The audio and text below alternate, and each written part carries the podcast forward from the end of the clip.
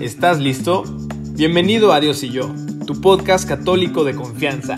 Somos siete, siete mentes, siete voces, siete opiniones. Somos siete jóvenes que queremos resolver todas tus dudas. Si buscas un momento de reflexión O tal vez un tema teológico, una entrevista. o testimonios, todo, todo. Todo lo encuentras en Dios Dios y yo. Paz y bien, mis queridos hermanos, ¿cómo están? Feliz viernes, viernes dentro de la... Ay, no, ya no se hace eso. Es que les iba a decir algo, pero pues ahí les da un dato curioso para el día de hoy. Ya ven que Navidad y Pascua tienen una octava, o sea que celebramos Navidad como si fuera Navidad durante ocho días y celebramos Pascua como si fuera Pascua durante ocho días, de domingo a domingo o del 25 de, eh, de diciembre al primero de enero. Todos esos días entre medio se celebran como si fuera el mismo día de la fiesta, como si todavía fuera el 25 de diciembre, día de Navidad, como si todavía fuera el domingo de Pascua, esa es una octava. Pues fíjense que la fiesta, la solemnidad de Corpus Christi antes también tenía una octava, pero la quitaron. Chale, ojalá la regresen algún día. Les iba a decir feliz día, feliz viernes dentro de la octava de Corpus Christi, pero pues no. Pero pues igual en espíritu, en memoria de la difunta octava, decimos feliz viernes dentro de la octava de Corpus Christi. Yo soy Tony Figueroa, tu franciscano seglar de confianza, y bienvenido a un episodio más de tu podcast católico favorito. El día de hoy, pues ya les di un poquito de spoiler aquí en la introducción, ¿no? Vamos a hablar de Corpus Christi. Pero yo creo que ya te han hablado de esta solemnidad, yo creo que ya sabes de esto. Yo voy a tratar de decirte otras cositas que a lo mejor no sabías. Voy a hablarte de un término así que suena bien rimbombante. Voy a tratar de explicártelo, a ver si le entiendes, a ver si me entiendo yo, porque a veces ni yo me entiendo. y te voy a hablar un poquito de lo que celebramos en Corpus Christi, un elemento, el elemento central que celebramos en Corpus Christi, que se llama la presencia real. Pero pues no, no me adelanto más. Vamos a empezar con el tema del día de hoy. Como te decía, lo primero que vamos a hablar, lo primero que te voy a enseñar es esta palabra un poco rimbombante, que es a lo mejor ya la has escuchado y no sabes qué es, o a lo mejor ya la escuchaste y sí sabes qué es. Pero pues ahí te va. Transubstanciación. ¿Has escuchado la palabra transformación? Ah, pues es parecido, pero en vez de formación es substanciación. Entonces vamos a decirlo todos juntos. Di trans, vas tú. Substancia, ción. Ahora junto, transubstanciación. ¿Ok? Ahora, antes de que les explique esta palabra hay que dejar algo bien en claro. ¿Sí? Los sacramentos y los designios y los regalos de Dios son unos misterios que la mente humana no comprende. No podemos analizarlo ni analizarlo con ciencia y determinarlo y todo. Son un misterio. A ciencia cierta, valga la redundancia, siendo certeros cómo es que suceden, cómo es que funcionan, pues no lo sabemos pero funcionan por la infinita misericordia y amor que Dios nos tiene. Ahora nosotros, en términos humanos, a veces tratamos de medio explicarlo para que tenga un poco de sentido en nuestras mentes.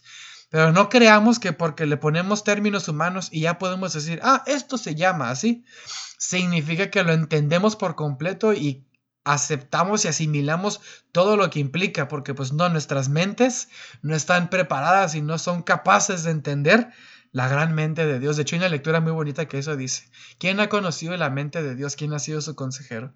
Pero bueno, dicho todo esto, vamos a hablar en la primera parte de la transubstanciación. Ya les dije que se parece a la forma, a la palabra, perdón, transformación. Transformación, ¿qué significa? Es cuando cambias una materia, un elemento, algo físico, de algo a otro, cambias su forma, por eso es transformación. Entonces, si decimos que transformación es el cambio de la forma, creo que ya te das una idea de dónde va esto. Transubstanciación es el cambio de la substancia en algo. Pero ahora, vamos a preguntarnos, ¿qué es la substancia? ¿Qué es ese término o qué significa?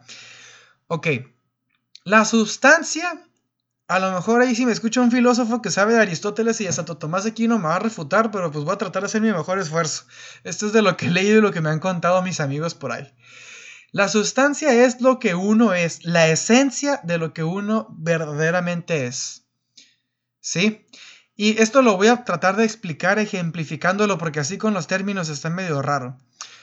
Creo que todos como católicos sabemos que estamos formados de cuerpo y alma. Tenemos nuestro cuerpo, nuestra carne así, agárrate. El, yo le digo el puerco humano, no el, no el cuerpo, el puerco humano. Aquí mis lonjas, me agarro, mis brazos, mis piernas, ¿sí? Esa es mi forma. Ese es mi cuerpo, ¿sí? Ese es mi cuerpo, ¿ok? Y tenemos nuestra alma, que es la que Dios nos da en el momento en que somos creados en el vientre de nuestra madre, ¿no? Cada una de nuestras mamás, pues nuestros padres realizaron el acto sexual y de ahí pues, un espermatozoide fecunda un óvulo y en ese momento en que se unen y nace una nueva vida, en ese momento ahí Dios da un alma, infunde un alma en, ese, en esas células que ya son una nueva vida, ¿ok? Entonces, en términos de, como dice Santo Tomás de Aquino, están las cosas que son la forma y están las cosas que son la sustancia. La forma es lo que vemos, la sustancia es lo que verdaderamente es. ¿Sí? Lo que es su esencia, lo que es, lo que lo define como tal. Lo que hace que esa cosa, aunque se vea de una manera, sea lo que es. Ya sé que está medio, medio, medio denso, pero ahorita les voy a tratar de ejemplificar, les digo, con esto del cuerpo y el alma. Entonces, si decimos que la forma es lo que vemos, lo que sentimos, y la esencia, la substancia es lo que es en realidad, lo que le da su sentido, si nos vamos al ejemplo del cuerpo y del alma, nuestro cuerpo, la carne que somos, así huesos, piel, músculos, órganos, esa es nuestra forma. Pero la que nos hace ser nosotros, la, la cosa que a mí yo me hace ser Tony Figueroa, tu franciscano seglar de confianza, es mi alma. ¿Ok? Entonces yo puedo modificar mi forma, puedo cambiarme, pues no sé, estaría medio raro, ¿no? Pero me meto en cloro y me puedo cambiar el color de piel. Yo soy medio morenito, por si no, no has visto por ahí mi foto en las publicaciones, pero soy medio morenito, entonces me puedo meter así, me cambio, me hago blanco. Tengo el cabello negro, puedo cambiarme el color de cabello y pintármelo anaranjado, por ejemplo. Puedo hacerme mil y un cosas para cambiar mi forma. ¿Sí? Pero mi forma no define quién soy. Yo soy Tony Figueroa, un ser humano, un franciscano, en mi alma. Mi alma es la que define lo que soy. Lo que yo soy en verdad. Algunos a lo mejor que no creen le llamarán la conciencia, le llamarán el ser, le llamarán ahí, a lo mejor lo atribuyen que es el cerebro nada más. Pero eso es lo que podríamos ejemplificarlo, ¿sí? Tenemos la forma, el cuerpo y tenemos la sustancia que es el alma. Por lo tanto, tú puedes modificar tu cuerpo, tu forma, pero eso no cambia que tú sigues siendo la misma persona. Ahora, el alma se puede modificar y ahí sí cambia lo que tú eres. ¿Cuándo se modifica el alma? En el bautismo, por ejemplo. Te deja una marca que cambia tu alma para siempre. Otro momento en que se marca el alma y cambia en, la orden, en el orden sacerdotal. Cuando un hombre es ordenado diácono, sacerdote, obispo, su alma cambia de nuevo, ¿sí? Tiene otra marquita que la modifica, ¿ok? Y cambia en su esencia lo que es, deja de ser una simple persona, un simple hombre y pasa a ser sacerdote, ahí sí cambia, ¿no?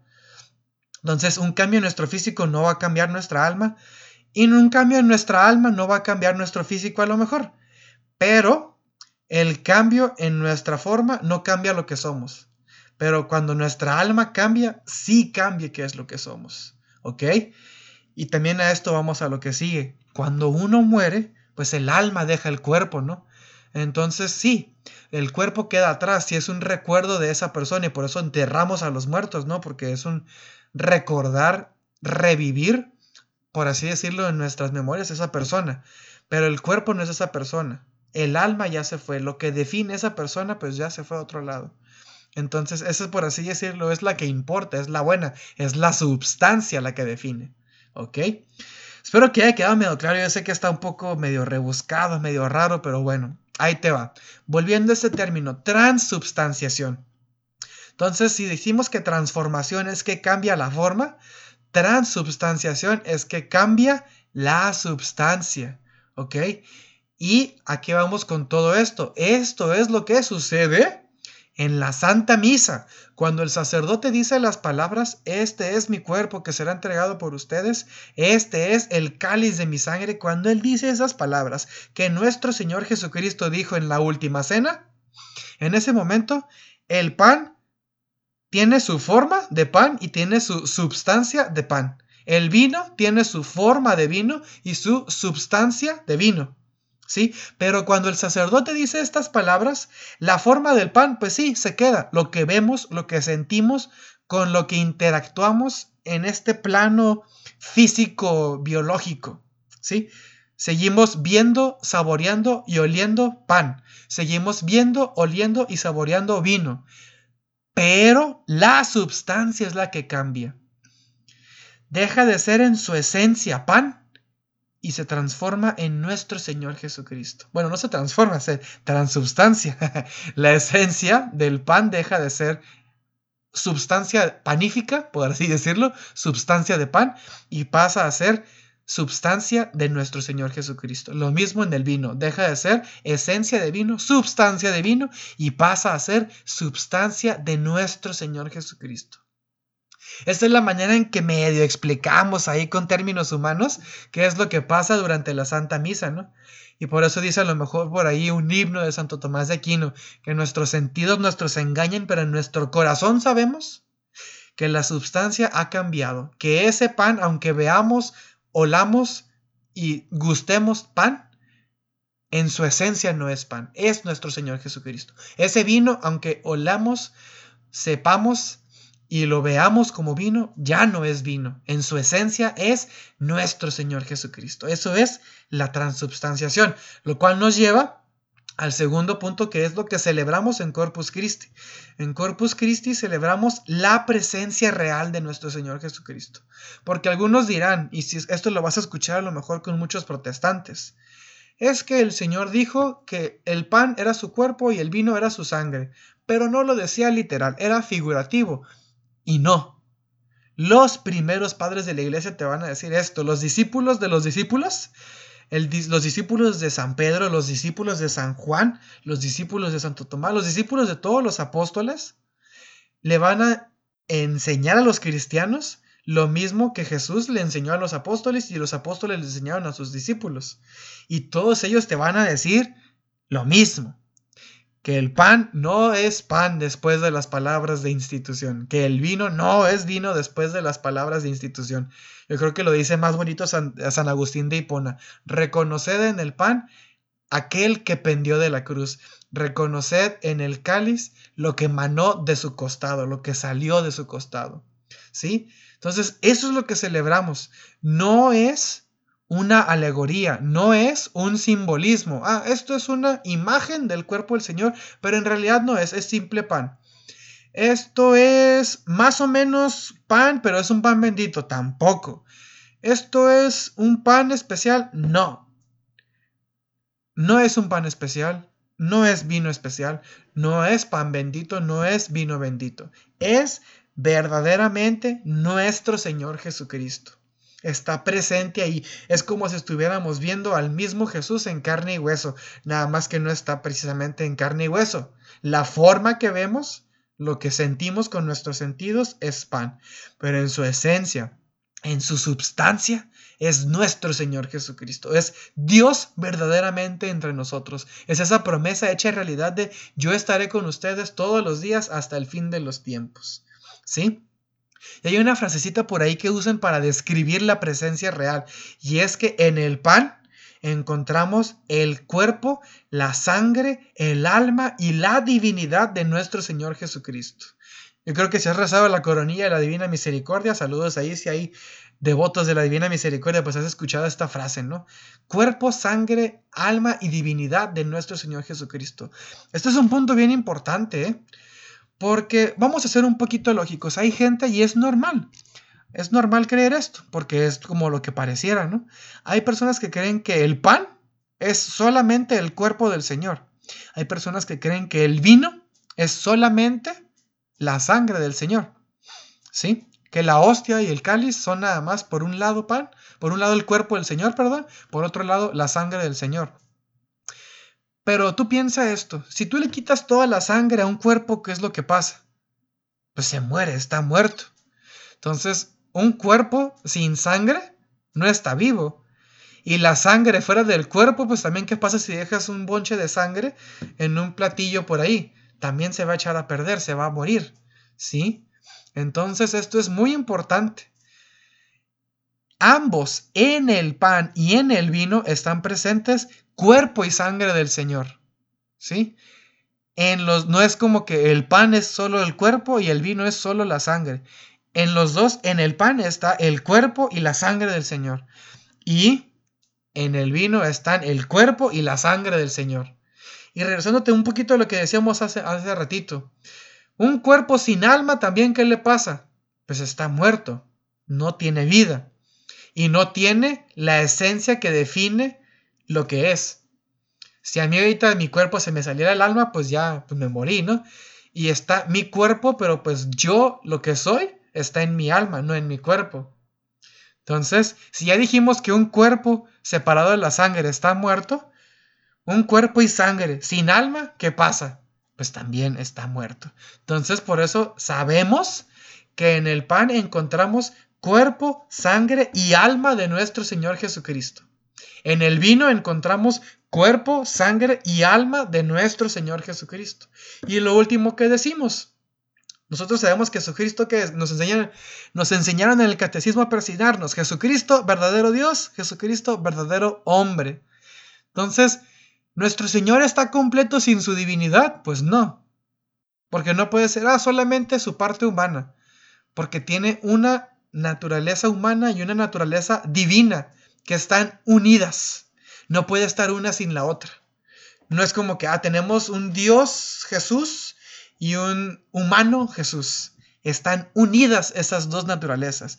Entonces, no estaría verdaderamente presente nuestro Señor Jesucristo en el pan y el vino si no estuviera también junto con su divinidad. Entonces, como decimos, en el pan tenemos cuerpo, sangre, alma y divinidad de nuestro Señor Jesucristo. En el vino tenemos cuerpo, sangre, alma y divinidad de nuestro Señor Jesucristo. Y como te decía, eso es lo que celebramos en Corpus Christi, que nuestro Dios completo, enterito, vivo y con toda su divinidad, con toda su majestad, se hace presente en medio de nosotros.